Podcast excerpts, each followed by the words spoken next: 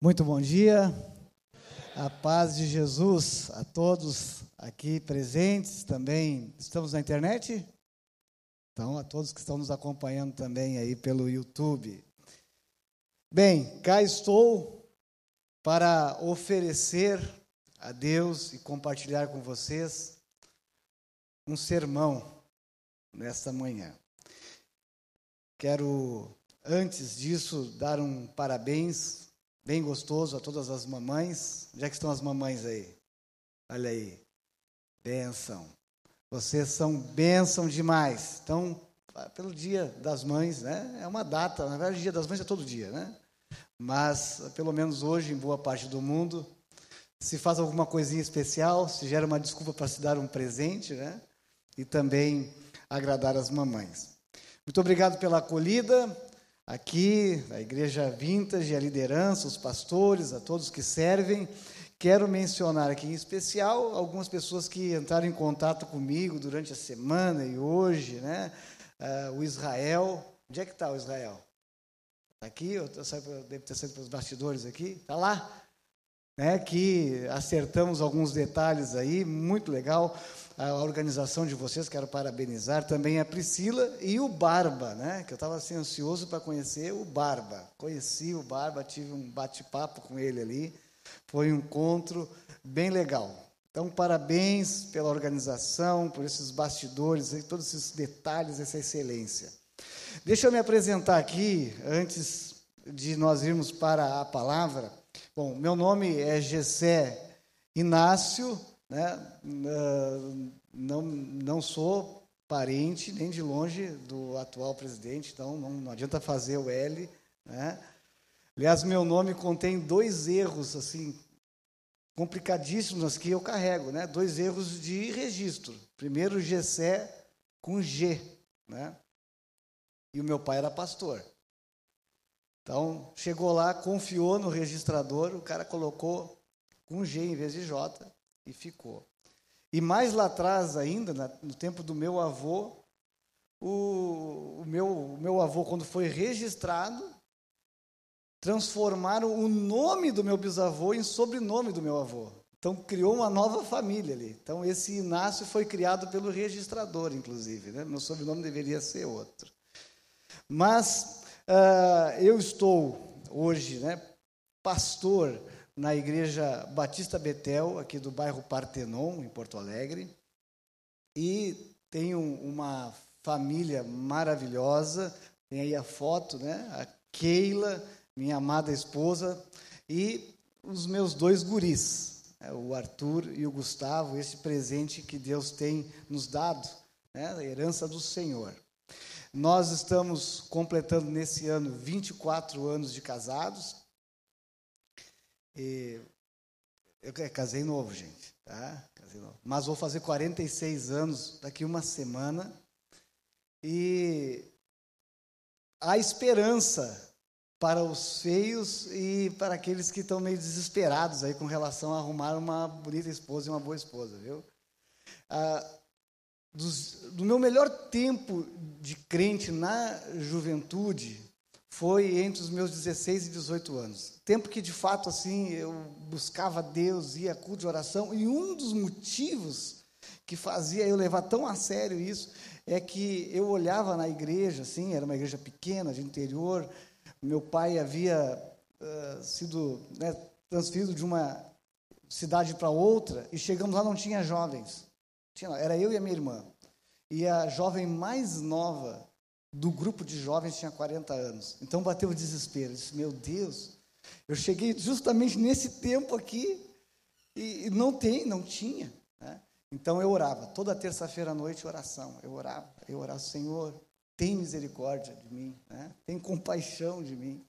E aí, imagine, conheci a Keila a 600 quilômetros de distância num evento da igreja, e enfim, oramos, casamos, e estamos aí até hoje. Então é possível, sim, viu? É possível. E, e eu uh, confirmo aquela máxima: quanto mais feio o homem, existe chance de arrumar né, uma esposa bem bonita, tá? Existe a chance.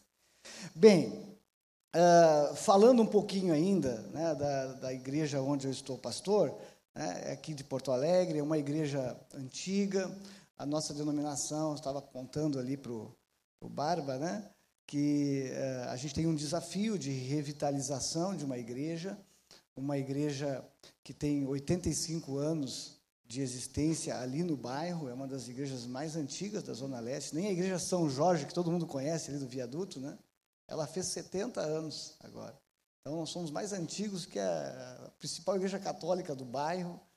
E dentro de uma missão batista que veio da Suécia, 110 anos atrás, bênção de Deus, trabalho missionário que nasceu, né, se espalhou pelo Estado, pelo Brasil, mas que com o passar dos anos né, começa a ter os seus problemas.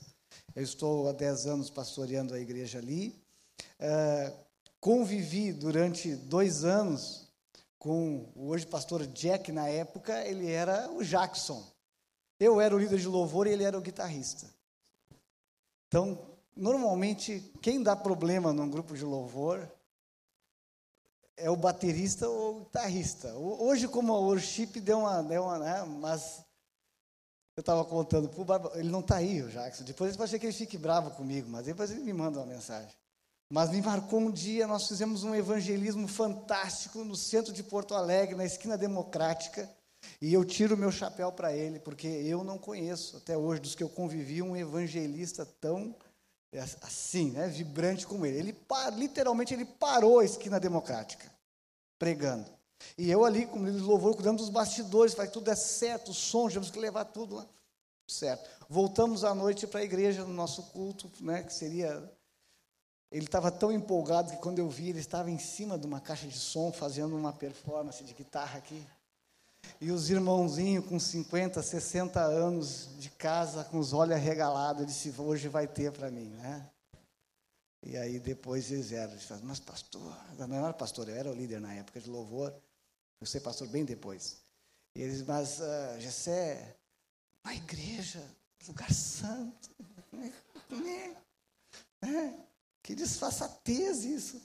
Eu, Jackson, pega leve, vamos devagar, cara, né? vamos devagar, sabe como é que é a coisa aqui. Então, uh, convivemos aí por cerca de dois anos, depois Deus foi conduzindo ele por outros caminhos e hoje vocês estão aqui. Né?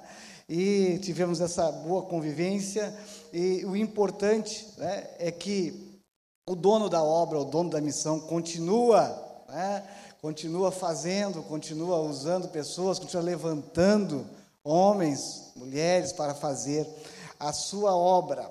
Tudo isso que eu falei é periférico. Vamos ao que realmente importa nessa manhã. A preciosa palavra de Deus. Tá? Vamos ler então texto no segundo livro das Crônicas, no capítulo 16, a partir do verso 7. Eu vou ler na nova Almeida atualizada. Se tiver, se vocês projetam o texto, ou se obriga o pessoal a ler na Bíblia, né? Tem gente. É, não projeta o texto. Ah, então tá bom. Isso aí. Senão fica aquela tentação do pessoal nem carregar mais a Bíblia, né? Ainda bem que eu trouxe a minha, hein? Às vezes eu uso só no tablet.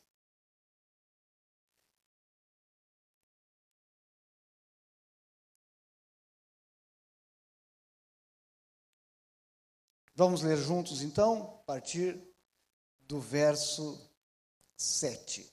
Naquele tempo, o vidente Anani foi falar com Asa, rei de Judá, e lhe disse: Você confiou no rei da Síria e não confiou no Senhor seu Deus. E por isso o exército do rei da Síria escapou das suas mãos. Não é verdade que os etíopes e os líbios formavam um exército com muitos carros de guerras e cavaleiros? Mas porque você confiou no Senhor, ele os entregou nas suas mãos. Porque quanto ao Senhor, os seus olhos passam por toda a terra, para dar força àqueles cujo coração é totalmente dele. Nisso você cometeu uma loucura. Por isso, de agora em diante, haverá guerra entre você, contra você. Porém, Asa se indignou com o profeta e o lançou na prisão, porque estava enfurecido contra ele por causa disso.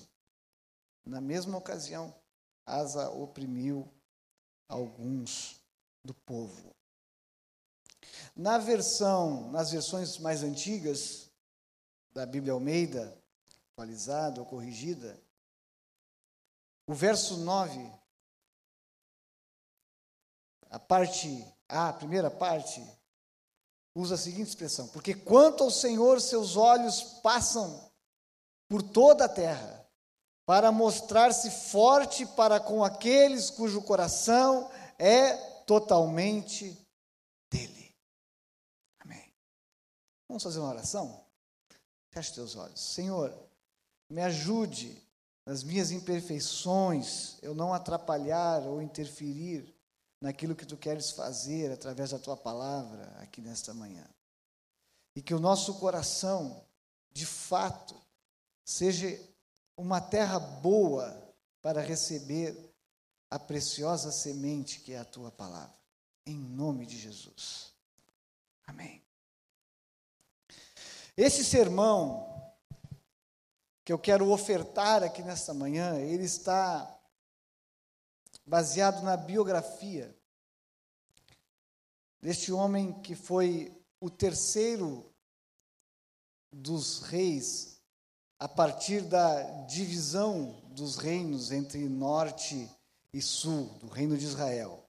Eu não tenho como né, contextualizar toda a história aqui de Israel pelo tempo que a gente dispõe, mas eu sei que vocês são uma igreja bem instruída e gostam de ler a Bíblia, então vocês já devem conhecer, com exceção de alguém que de repente está chegando agora na comunidade de fé e ainda não está tão familiarizado. Mas ah, Israel foi estabelecido como um reino, houveram reis que governaram o reino ainda unificado, mas pelos desmandos de Salomão veio uma consequência. O reino na verdade, pelo que Salomão fez, deveria ser arrancado das mãos dele e da sua dinastia. Mas por amor a Davi, Deus ficou né, meio que preso a essa promessa que nunca faltaria um descendente de Davi no trono. O reino se divide. Reino do norte, que futuramente seria construída uma capital chamada Samaria, Reino do Sul permanecia então em Jerusalém, a sede, a capital, e ali o rei então de Judá, agora, Reino do Sul, Judá, reinava. Aqui está o neto de Roboão, filho de Salomão, primeiro rei então do reinado do sul. Esse homem com, cujo nome soa meio esquisito na nossa, no nosso idioma, né? Asa. Você daria isso de nome, esse nome para seu filho? Aí? Não, né? A nossa língua soa meio estranho. Mas esse nome lá uh, no hebraico tinha fazia sentido, como aquele a ideia de curar, a ideia de, de medicina, nessa linha, a raiz desta palavra.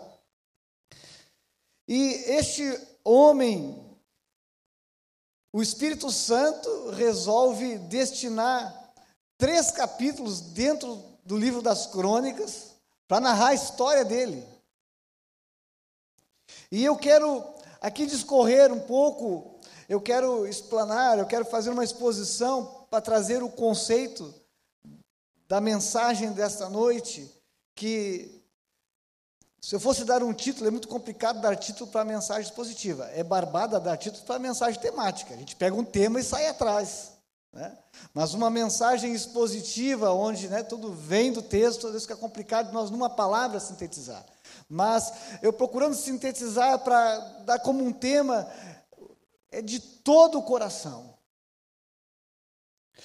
O coração deste homem vai ser feito aqui um trabalho de anatomia no coração do homem. Deste homem vai ser revelado o coração deste homem a partir da sua história, a partir dos seus atos, que o Espírito Santo uh, fez com que três desses capítulos, aqui de 14 até o 16 do livro de 2 Crônicas, registrasse. Nós vamos ver que São fases da vida que ele vai vivendo. Olha que o rei Asa, ele está num grupo seleto dos pouquíssimos reis que fizeram algo que agradava o Senhor. A grande maioria, mesmo do Reino do Sul, do Reino do Norte, pior ainda. Passaram dezenas de reis governando o povo de Deus e fazendo o que não agradava a Deus. Mas Asa, ele está dentro de um grupo seleto.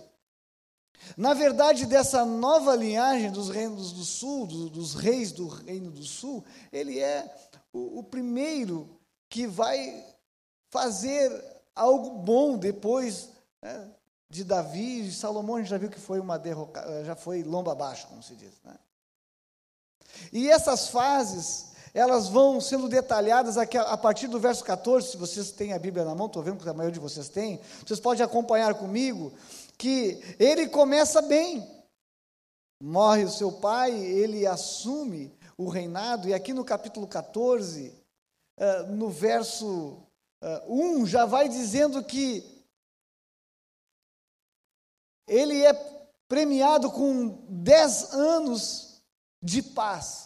Não era brincadeira ter 10 anos de praça. Era terrível. Era guerra o tempo inteiro, todos os inimigos da volta e tudo mais. E depois nós vamos ver que até guerra entre o Reino do Norte e o Sul vai ter. No verso 2 do capítulo 14, vai dizer que Asa fez o que era bom e reto aos olhos do Senhor. No verso 3, vai dizer que o porquê disso? Porque ele aboliu os altares dos deuses estranhos, quebrou as colunas, cortou os postes, objetos de adoração. Olha o que mais que ele fez. Ele ordenou a Judá que buscasse o Senhor, Deus de seus pais, e mais, que observasse a lei e o mandamento. No 5, aboliu de todas as cidades de Judá o culto nos altares altos e os altares do incenso. Era uma bagunça, né? A gente assim, como é que isso aqui era admitido? Mas era. Há décadas, há anos, era assim que vivia o povo de Deus, um povo afastado de Deus, um povo idólatra. Mas Asa, ele então toma essas atitudes. E o resultado disso está aqui no final do verso 6, diz que o Senhor lhe tinha dado repouso. Aliás, essa é a consequência de quem é, agrada a Deus, quem faz aquilo que é bom e reto aos olhos do Senhor. No verso 8 diz que eles construíram e prosperaram. Então, o reinado de Asa, até como consequência de suas atitudes, começa muito bem. Aqui no final do verso 11, do, do 8, vai dizer que além eh, de ele eh, ter tomado essas atitudes, ele ganha como um, prêmio, como resultado disso, a verdadeira prosperidade, aquela que vem de Deus. E ele ainda monta um exército, diz no final do verso 8: Todos os homens eram valentes. Então, ótimo exército, prosperidade, tudo certo. Esse é o início do reinado de Asa. Porém, a partir do verso 9, narra algo que revela que, mesmo quando nós fazemos aquilo que é reto, aquilo que agrada ao Senhor, mesmo quando somos valentes, nós não estamos imunes às lutas e dificuldades e o levante do inimigo. Aqui se levanta literalmente Zerá, o etíope, que tinha um exército de nada mais, nada menos, um exército de um milhão de homens. Verso 9: Saiu contra eles um exército de um milhão de homens e trezentos carros de guerra. Imagina, tanques da época, né? E vão até o local chamado Maressa. E Asa, homem bom, com seu exército de homens fortes, sai então para enfrentar essa batalha. Só que ele vê que não tinha como. Ele chega à conclusão: não tem como enfrentar. O que, que esse rei faz? No verso 11, diz que Asa clamou ao Senhor, seu Deus, e disse: Olha a oração dele. O Espírito Santo fez com que ficasse registrada literalmente a oração dele. Senhor, além de ti não há quem possa socorrer numa batalha entre o poderoso e o fraco. Ajuda-nos, Senhor, nosso Deus, porque em Ti confiamos. E no Teu nome viemos contra essa multidão. Senhor, Tu és o nosso Deus, que não prevaleça, o, não prevaleça contra Ti o homem. Você gostou dessa oração? Curtinha, né? A gente fica dizendo assim, oração poderosa, né? no meio Alguns meios assim, não, oração forte, oração simples. Verso 12 vai dizer que o Senhor derrotou os etíopes diante de Asa e diante de Judá. E eles fugiram. No 13 vai dizer que os destroços né, ficaram os despojos foram tomados. No verso 14 diz que atacaram todas as cidades ao redor de Gerá, porque o terror do Senhor as havia invadido. Então, êxito. Aquele homem começa bem, aquele homem que faz o que é reto, aquele homem que incentiva o povo a fazer o que é reto, aquele homem próspero, agora veio a luta e Deus o socorreu, mediante aos a sua oração, ao seu coração, a, a sua dependência de Deus. Tudo certo até aqui. Vem o capítulo 15. Nesse contexto, o Espírito de Deus veio sobre Azarias, filho de Obed, que saiu ao encontro de Asa e lhe disse: aqui é profecia, né? um profeta Sabemos que a maior profecia, né, sem dúvida nenhuma, hoje é essa. Mas, de maneira geral, todo mundo gosta assim quando Deus usa alguém para falar alguma coisa, né? Asa recebe então essa palavra vinda de Deus através de Azarias. Asa e todo Judá e Benjamim escutem. O Senhor está com vocês enquanto vocês estão com Ele. Se o buscarem, Ele se deixará achar. Mas se o deixarem, Ele também os deixará. Israel esteve por muito tempo sem o verdadeiro Deus, sem sacerdote que o ensinasse e sem lei. Mas quando na sua angústia eles voltaram ao Senhor, Deus de Israel, e o buscaram, foi por eles achado. Naqueles tempos não havia paz nem para os que saíam, nem para os que entravam, mas muitas perturbações sobre todos os moradores daquelas, daquelas terras. Porque nação contra nação, cidade contra cidade se despedaçavam, porque Deus os afligiu com todo tipo de angústia.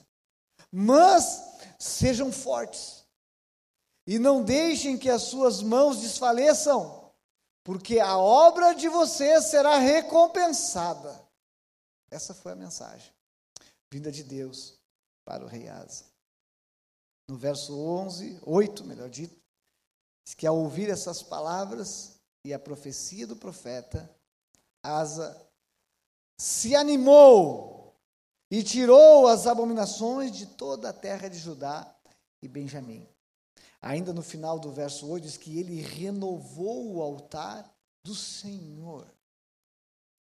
Ali no verso 9 vai dizer que até mesmo aqueles que pertenciam ao reino do norte, ao ver tudo isso, percebiam que Deus estava com o rei Asa.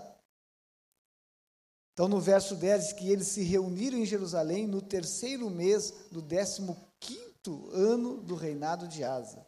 Dez anos de paz, agora já tinham se passado mais cinco anos. No décimo quinto ano do reinado de Asa, eles vieram a Jerusalém.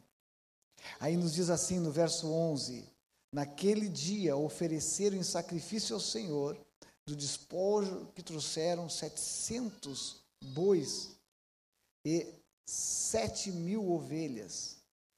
Verso 12: Entraram em aliança de buscar o Senhor, Deus de seus pais, de todo o coração.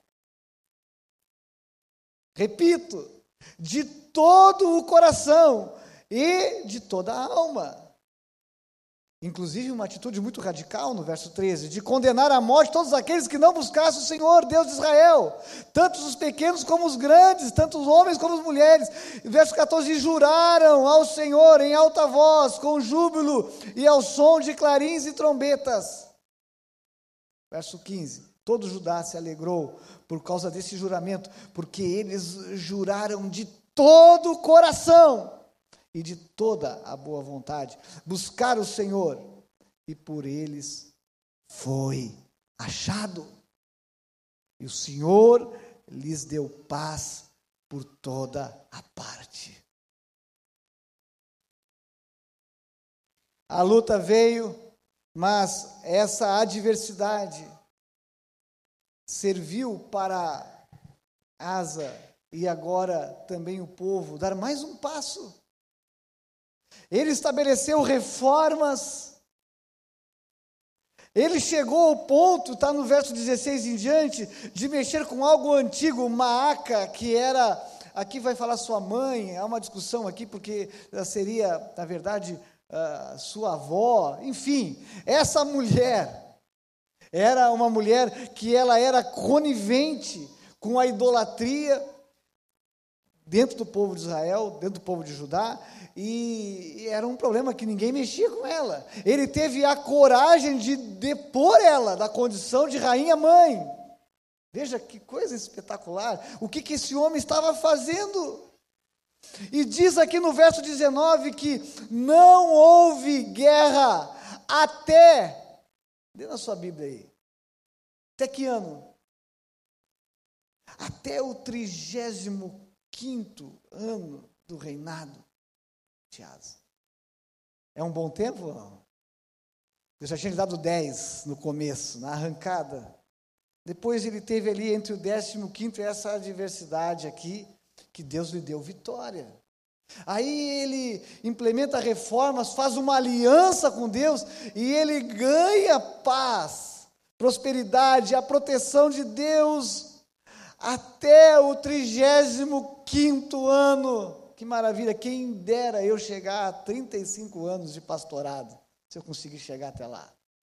É que eu comecei meio madurinho já. Bênção não é? Bênção de Deus. Se nós olhássemos apenas esses dois capítulos aqui, nós dizíamos, mas fantástico! Que homem, quero seguir os seus passos.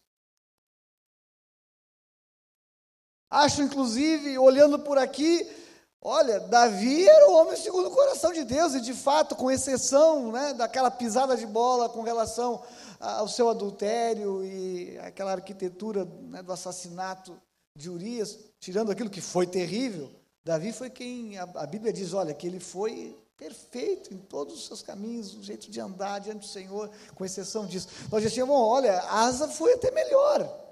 Porque nós não vamos descobrir nada aqui pelas páginas da Bíblia de seus defeitos, pecados, suas mazelas. Não, um homem bom. Você concorda? Até aqui um homem bom. Mas aí chegamos no verso, no capítulo 16, do qual eu li dos versos 7 ao 10.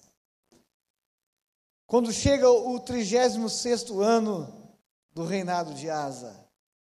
Olha o que acontece.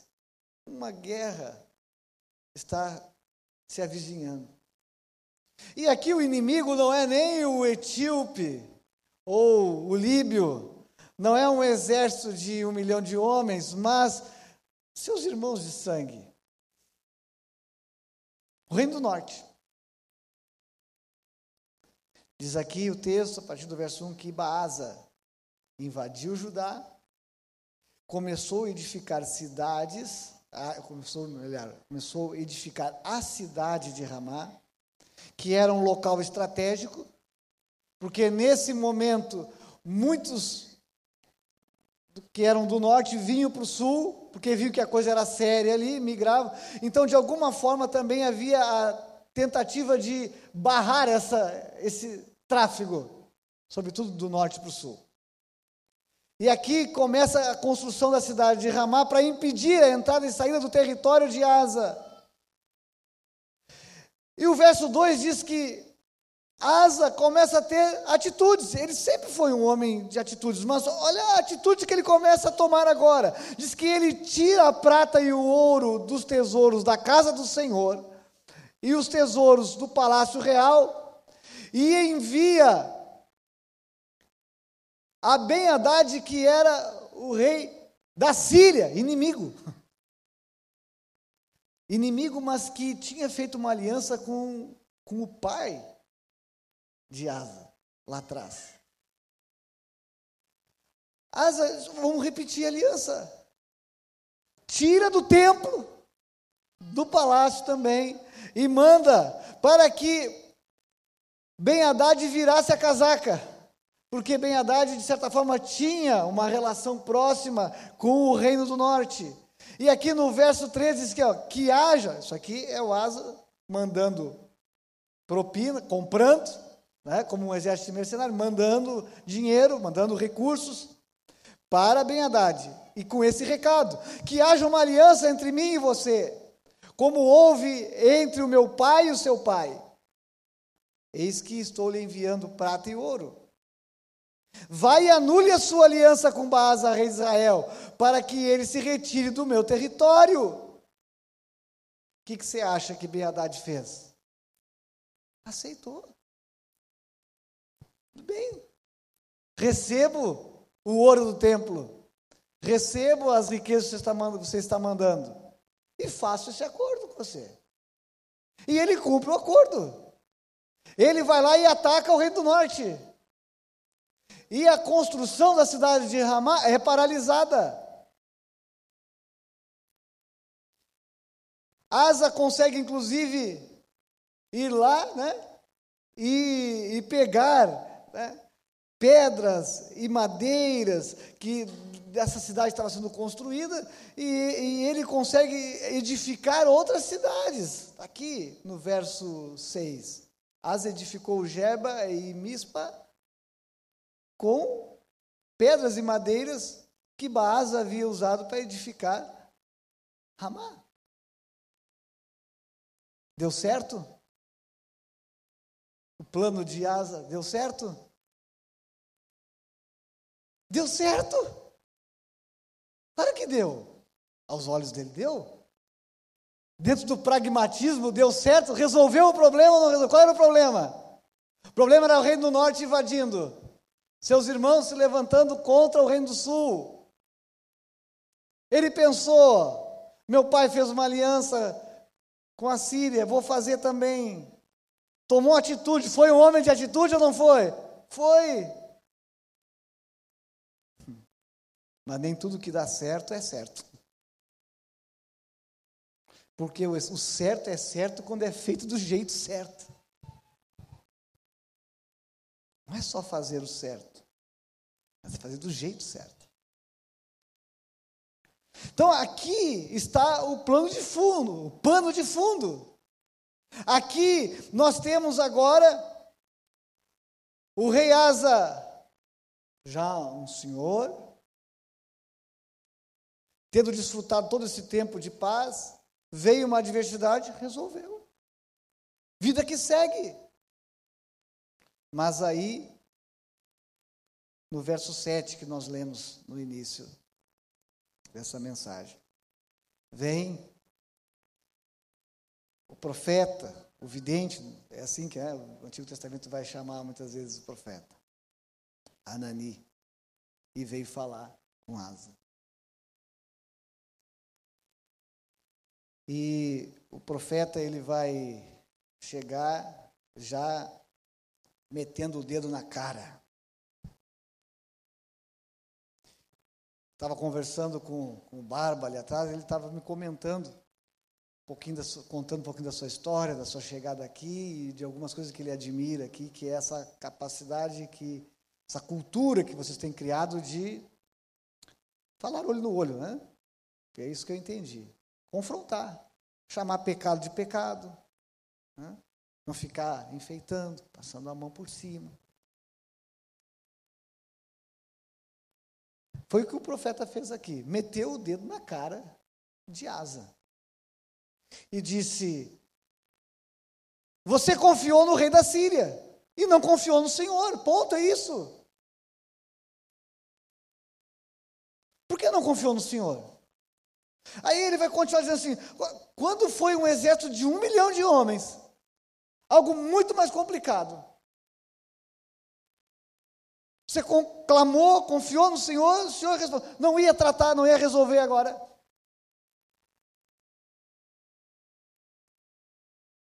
E aí no verso 9, então ele vai dizer, porque quanto o Senhor,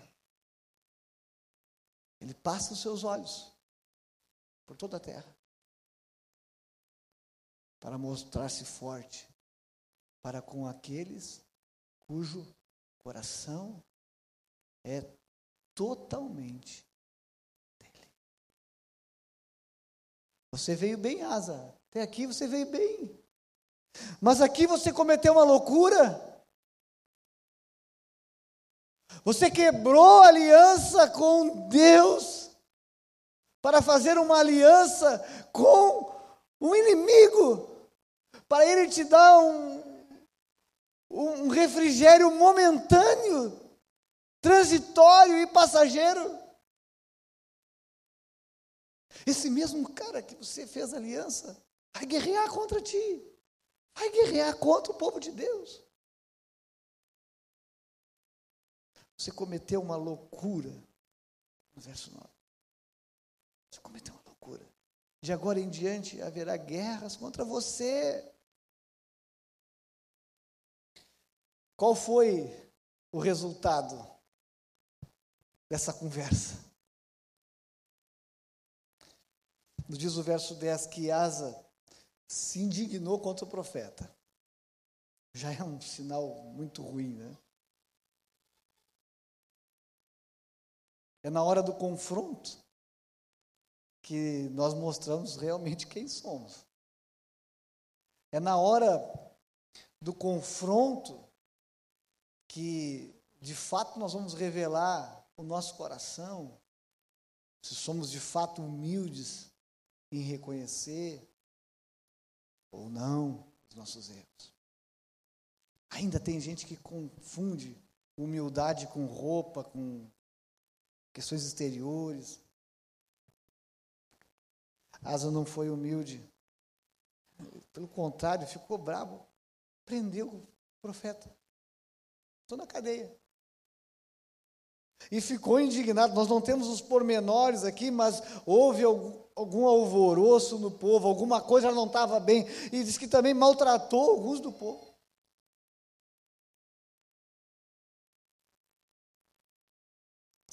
E assim é que o capítulo 16 vai caminhando para o final, sem dar muitos detalhes, mas dizendo que os demais atos de Asa, tanto os primeiros como os últimos, e nós vimos que os primeiros foram bons e os últimos não tão bons, tudo ficou escrito no livro da história dos reis de Judá e de Israel, que não chegou para nós, né? Não chegou para nós. Mas no 39 ano do seu reinado, isso é, logo em seguida desse episódio, Asa contraiu uma doença nos pés. E essa doença era muito grave. Porém, na sua enfermidade, ele não recorreu ao Senhor, mas confiou nos médicos. Asa morreu dois anos depois, no quadragésimo primeiro ano do seu reinado. Foi sepultado no túmulo que ele tinha mandado abrir para si na cidade de Davi. Puseram-no puseram sobre um leito cheio de perfumes, de várias especiarias, preparados segundo a arte dos perfumistas. Depois fizeram uma grande fogueira em honra a ele. Asa morreu de forma honrada pelo seu povo. De maneira geral, se nós lêssemos apenas o livro dos reis, nós vamos ver que o que se fala de Asa não é ruim. Ele continua estando entre os 20 reis lá, entre os oito que foram reis bons, mas com esse detalhe. Em algum momento, o seu coração deixou de ser totalmente do Senhor. A sua confiança deixou de ser depositada na fonte das águas vivas, na fonte de águas vivas, para cavar cisternas rotas. Como dizia o profeta. Nesse verso 9, que é o centro dessa mensagem, diz que conforme algumas versões aqui que nos ajuda, nos facilita na exegese, né, na interpretação desse texto. Na Almeida, século 21, diz que os olhos do Senhor passam por toda a terra para que ele se mostre forte. Na NAA que eu li no começo, diz assim: os seus olhos passam por toda a terra para dar força. Na NVI diz que os olhos do Senhor estão atentos sobre toda a terra para fortalecer. A NVT, os olhos do Senhor passam por toda a terra para mostrar sua força. Todas elas convergem, né? Para um Deus que quer ser ativo um Deus que quer se revelar com a sua força no dia a dia de homens, mulheres como eu e você, cheios de defeitos, dependentes da graça do Senhor, mas que Ele assim deseja, nesse relacionamento, dar força, fortalecer, mostrar-se fortes, mas há uma condição para com aqueles cujo coração é parcialmente dele.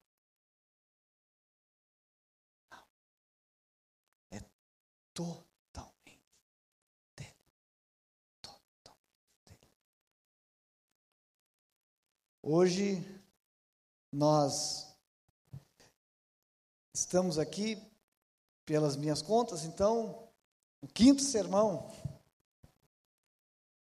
dessa sequência de sermões, de ofertas de sermões. Eu ouvi todos os, os passaram essa semana, maravilhosos. E fiquei pensando assim, como é que eu vou encerrar isso, né? Vem um, mata pau, vem outro, vem outro, vem outro. Eu disse, o Jack, migão, né? Deve estar tá se vingando daquelas, daquelas perrengues que nós tínhamos lá do tempo de grupo de louvor. Deve ser isso, então. Não. O pastor Daniel, ele trouxe uma perspectiva profunda desse Deus que é o meu, né? Pastor. Nosso pastor. Próximo. Ouvindo o sermão do Alexandre Lozano, onde ele compartilhar o seu testemunho de vida maravilhoso, de conversão, né? E ele falando de forma apaixonada sobre a missão de Deus. Continua nessa terra, essa missão de se revelar a homens e mulheres.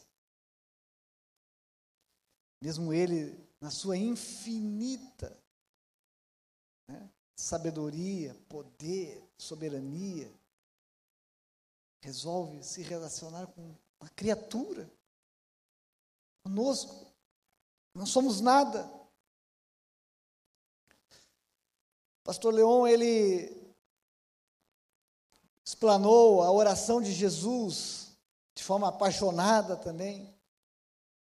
E como Jesus, mesmo ali prestes a entrar no seu momento de maior agonia, quando ele iria cair nas mãos de homens pecadores e miseráveis, e ali ele daria, derramaria sua vida em nosso favor, mas ele já orava por nós.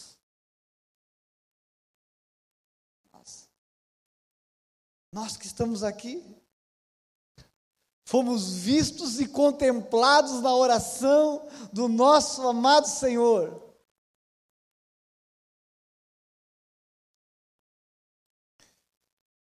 reverendo Rogério, né? Jesus vai voltar. Eu que nem chiclete na cabeça, né? Semana toda, Jesus. Nos relembrando dessa esperança. Dessa esperança que temos de um relacionamento que inicia aqui, mas que transcende por toda a eternidade. De uma esperança viva de que teremos algo melhor pela frente. De que, mesmo olhando para todos os lados, olhando. E alguns crentes ainda acham que vão encontrar né, esperança na política, uh, enfim, no time de futebol, e ficam buscando. Nossa esperança é estar com o Senhor. Estar com o Senhor. Mas, coube a mim fazer então esse, essa quinta oferta, esse quinto sermão.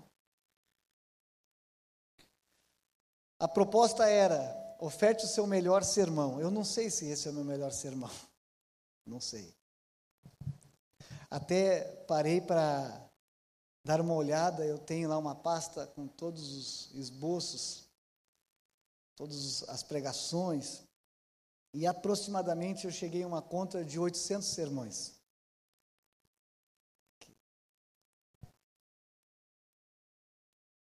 Eu, como falei no começo, me apresentando, filho de pastores, nasci literalmente no campo missionário. Meu pai e minha mãe, quando minha mãe deu à luz, estavam sendo missionários da nossa denominação, Convenção Batista Independente, na cidade de Santana do Livramento, numa igrejinha com oito pessoas, capelinha de madeira dividida ao meio, metade igreja, metade casa pastoral. De tanta umidade naquele lugar, eles tinham casado no ano anterior, praticamente todos os móveis apodreceram e eu com 15 anos, 15 dias, com 15 dias de vida, fui parar com pneumonia no hospital de tanta uh, umidade. Aquele lugar era insalubre. Então eu posso dizer que eu nasci, quer dizer, nasci no hospital, mas eu fui criado na igreja. Aliás, moramos dentro da igreja. Numa das igrejas que meu pai pastoreou, inclusive, saía do meu quarto, quando abria a porta, estava dentro da igreja. Assim. Às vezes, algum irmão entrava naquela porta e nos pegava saindo do, do banheiro para o quarto.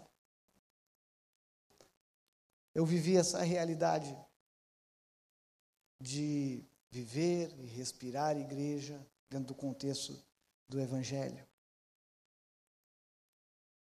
Mas uma coisa que eu dizia no meu coração, eu jamais vou ser pastor. Meus pais puderam pelo menos bancar as minhas viagens para eu estudar num instituto federal para ter uma formação e tive uma formação que me deu uma profissão e que me levou a ser muito bem sucedido nessa profissão. E o que eu dizia é o seguinte: eu sei o que, que é ser pastor e eu não quero isso, mas Senhor, eu. O que eu puder fazer, eu faço. Eu boto a mão no bolso, eu ajudo, eu dou tempo e dou dinheiro, mas eu não quero ser pastor.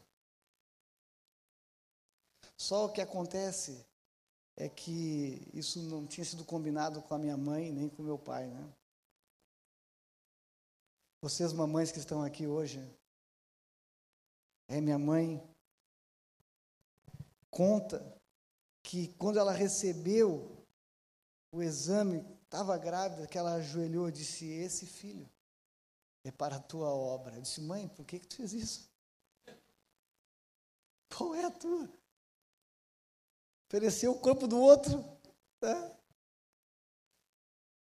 E depois que o meu pai faleceu, ele tinha contado para um outro pastor que veio me contar que eu não sabia disso. Outros passou que disse que ele tinha feito a mesma oração. Os dois fizeram a mesma oração. E aí eu lutando lá, líder do grupo de louvor, no meu tecladinho, aí, cada vez que aparecia alguém diferente que não era do contexto, quando chegou um certo momento, né? Porque o pastor dizia assim: Eu sei, eu estou ficando velho, ficando velho. Não... Deus me mostra que tu vai ser o meu sucessor. Eu disse: Não, negativo. Aí eu era envergonhado também a cada vez que aparecia alguém, porque Deus de alguma forma trazia luz a isso, né? Olha, a obra que eu tenho para fazer contigo foi escolhido para minha obra, foi dedicado. Esse negócio de mãe é complicado, né? Hoje ainda tenho que falar com a minha mãe, eu vou dizer, mãe, puxa vida. Mãe. Mas isso levou a eu abrir mão de 17 anos de, de trabalho secular, ganhando bem, trocando de carro a cada dois anos, bênção para entrar né, no ministério. Nunca mais troquei de carro, faz 10 anos. Mas está funcionando ainda, o carro é bom, né? Eu tinha trocado naquele ano que eu fui consagrado, separado ao pastorado. Está durando. Então, eu, eu, posso dizer que eu tenho uma, uma caminhada, uma trajetória dentro né, de, desse contexto de igreja. E eu gostaria de concluir essa mensagem nessa noite dizendo o seguinte: talvez não seja a tua realidade, Talvez você esteja vindo para o Evangelho agora, está vivendo aquele primeiro amor, e isso é maravilhoso. Maravilhoso. Quando Deus nos arranca, quando Deus arranca alguém da escravidão, do pecado, mesmo mais madurinho, como diz aquele, aquele evangelista que ganhava muitas pessoas para Jesus. Aí ele chegou para o pastor e disse assim: Olha, hoje eu ganhei uma vida para Jesus. Ah, é? Maravilha, hein? Que, como assim? Ah, eu, eu, ganhei uma criança para Jesus. Como assim? É. Sim, porque eu já ganhei muitas pessoas para Jesus. Alguns com 20, com 30, 40. Quando alguém é ganho com 30, 40, é meia vida para Jesus, né? Metade da vida já gastou antes. Né? Vida inteira mesmo é quando vem assim, criança. Né? Isso é a vida inteira. Mas pode ser que exista alguém também que está dentro desse contexto de igreja há muito tempo. E antes de nós orarmos como uma resposta a esse sermão, eu entendo que todo sermão ele precisa de uma resposta. Talvez você seja alguém que está chegando agora, talvez você seja como eu, que negou o seu chamado durante um período, negou, resistiu. Gente, eu tinha pavor de pegar um microfone e compartilhar qualquer coisa da Bíblia. Eu, eu tremia de medo. Se fosse atrás do teclado com o microfone, eu passava um culto inteiro. Eu falava com a igreja. Agora, se tivesse que pregar, eu não me sentia capacitado. Aí esse pastor, muito esperto, ele disse assim: Vou te colocar para pregar. Não, pastor, pelo amor de Deus. Já tinha mais de 25 anos. Pregar jamais. Deus não me deu esse dom. Não, eu vou te colocar. Ele me colocou. Um sábado. Dia 17 de setembro de 2005. E esse sermão foi o meu primeiro sermão. Esse sermão que eu compartilhei com vocês aqui nessa noite. Não sei se é o meu melhor, mas foi o meu primeiro. E Deus falou profundamente comigo naquela semana e eu pude compartilhar com a igreja essa palavra. Tinha pouca gente, bem menos que tem aqui hoje. Me lembro que eu subi, dor de barriga, até hoje ainda me dá um pouco, mas subi nervoso, meio. Né? tenso. Mas no momento em que eu comecei a ler o texto e falar, toda a tensão foi embora, todo o medo foi embora, e eu senti que Deus me capacitou, e a partir daquele dia, tudo foi diferente. Quando chegou segunda-feira, tudo que, é, tudo que é texto que eu lia vinha a palavra, e até hoje é assim, eu estou lendo e vem, vai fluindo. Eu creio que Deus me deu o dom da palavra naquela noite, no momento em que eu comecei a pregar esse sermão. Isso foi para mim, viu? Vai de repente dizer, não, vou fazer a mesma coisa e de repente, né? De repente contigo vai ser diferente, foi comigo assim. Mas essa palavra, ela falou profundamente comigo, mostrando sobretudo que não basta começar bem. Nós precisamos começar bem e terminar bem. E aqui nós estamos diante de um exemplo de alguém que começa bem e não termina bem. Então, enquanto o Ministério de Louvor vai cantar mais uma vez essa música que eu tinha sugerido a eles, que tem a ver com essa palavra, que é o tema dessa palavra. Gostaria que você pegasse esse cântico, tudo o que nós discorremos aqui nesses capítulos, e que o Espírito Santo venha ministrar na sua multiforme graça e sabedoria de forma individual, porque é assim que ele faz. Né? Pouco tempo atrás, a pessoa chegou para mim, pastor, que benção essa palavra, uma outra palavra. Como Deus falou comigo, e eu por curiosidade disse, irmão, mas como que Deus falou contigo? Não, Deus falou comigo assim, assim, assim. Eu disse, não, mas eu não falei nada disso. Mas o Espírito Santo deu uma ajeitada e juntou A com B, e o Espírito Santo falou, porque ele fala. Você crê dessa forma? O Espírito Santo fala. Então, logo após só cantar, eu quero ministrar com vocês, orar como uma resposta a esse sermão.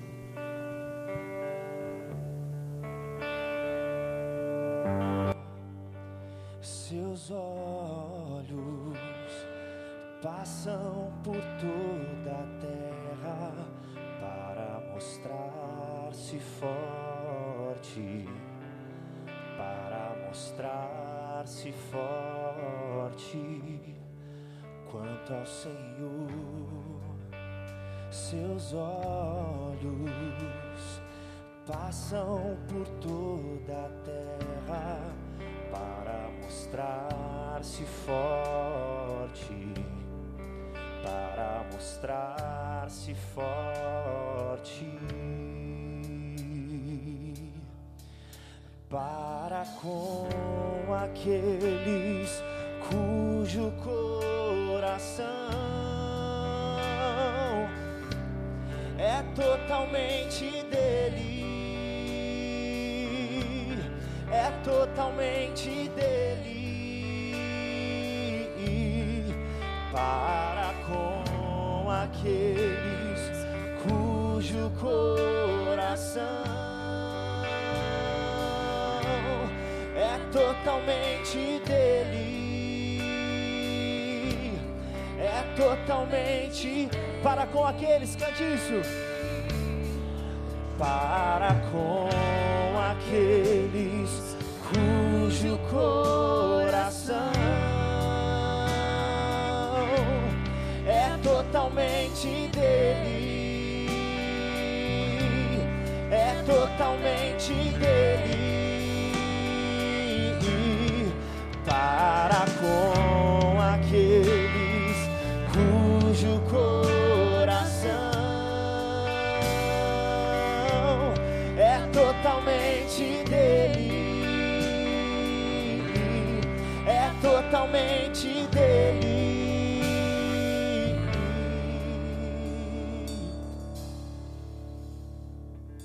Quanto ao Senhor, seus olhos passam para mostrar. Cante mais alto.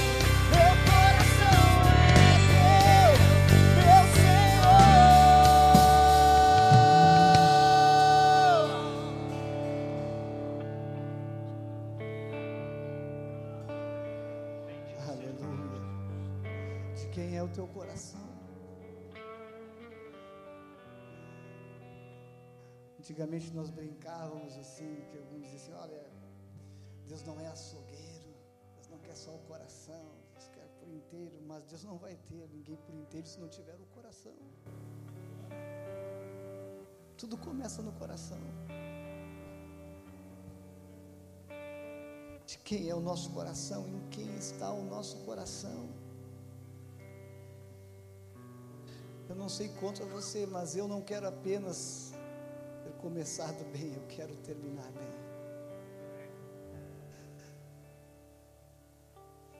A discussão aqui é qual o seu posicionamento diante do Senhor, como está o seu coração. Você é um salvo do Senhor. Você é um eleito do Senhor.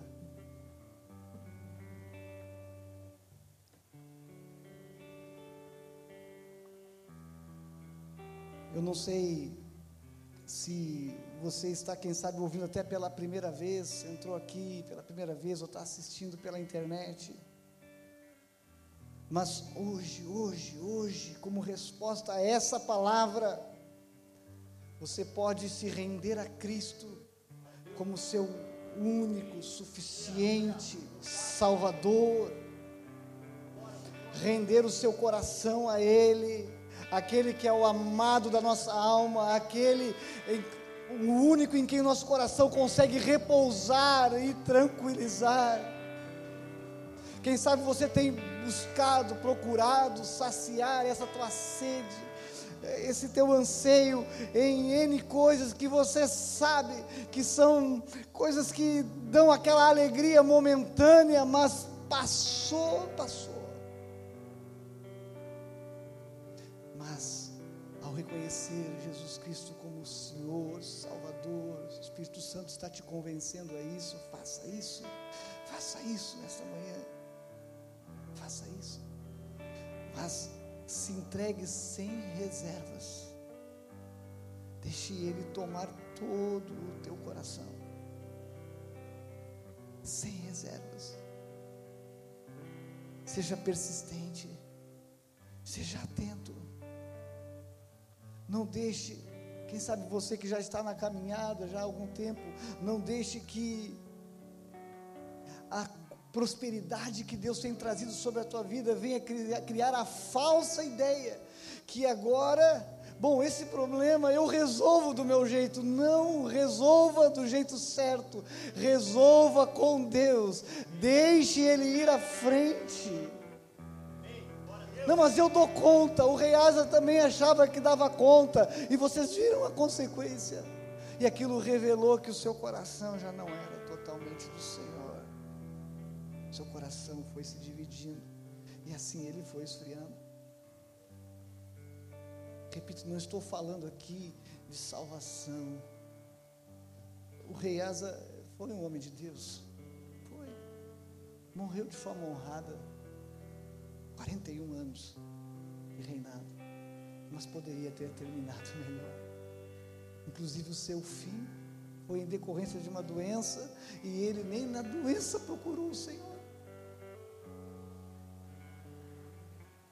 Mas desta manhã nós somos chamados então a entregar ou a nos reposicionarmos. Mas todos nós somos chamados aqui a sair desta manhã, deste culto, como resposta a esse sermão. Somos chamados a dizer: Senhor, eu quero que tu tome todo o meu coração. Eu quero te servir de todo o meu coração. Eu quero confiar em Ti todo o meu coração. Você se considera apto e não hipócrita a fazer uma oração de resposta a esta palavra comigo? Amém? Amém. E se você está rendendo a sua vida a Cristo, também você vai fazer essa oração, mas isso vai ter que produzir frutos da sua vida, que seja algo verdadeiro, real. Né? Feche os teus olhos se você desejar, como um sinal de resposta, quiser colocar a mão no seu coração, levantar uma das mãos, a maneira que você quiser expressar. E se você não foi convencido pelo Espírito Santo a nada disso, essa palavra não atingiu o teu coração, tudo bem. Né? Não faça algo com hipocrisia, mas faça de coração. Senhor, nós queremos, nesta manhã, responder a tua palavra. Senhor, nós queremos como resposta a este exemplo que o Senhor deixou aqui registrado na tua palavra, como um exemplo entre coisas a serem seguidas e coisas a não serem seguidas, bons e maus exemplos. Agora, Senhor, em primeiro lugar, eu quero me colocar diante de Ti. Tu conheces o meu coração, Tu conheces o nosso coração. Diante de Ti não há nada oculto, Diante de ti não há como fazer tipo, diante de ti não há nada que nós possamos dizer que vai mascarar a realidade do nosso coração. Aleluia. E tu conheces a cada um, desde o mais jovem até o mais ancião que chegou aqui nessa, nessa manhã. Mas, Senhor, eu quero falar por mim. Eu quero dizer, Senhor, meu coração é teu.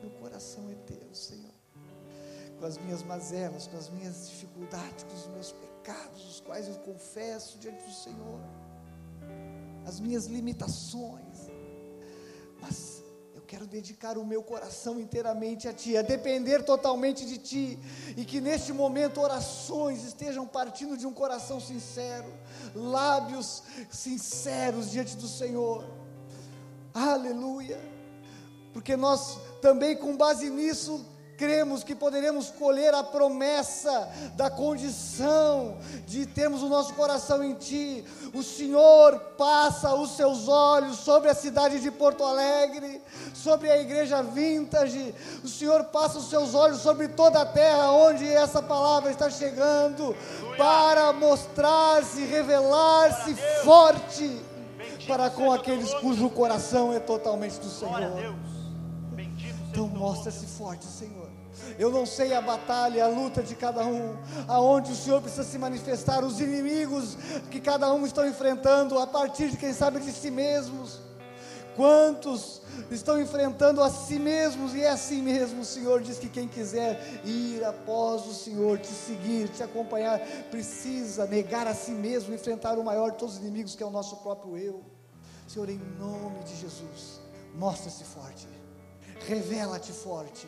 Quem sabe nessa semana, quem sabe nos próximos dias, eu não sei qual é o gigante, o inimigo que tem se levantado, se é a enfermidade, se é uma tentação, se é uma resposta, se é uma luta no campo espiritual, se é uma luta no campo emocional, seja no campo que for, o Senhor vai se revelar forte, em nome de Jesus, em nome de Jesus, amém.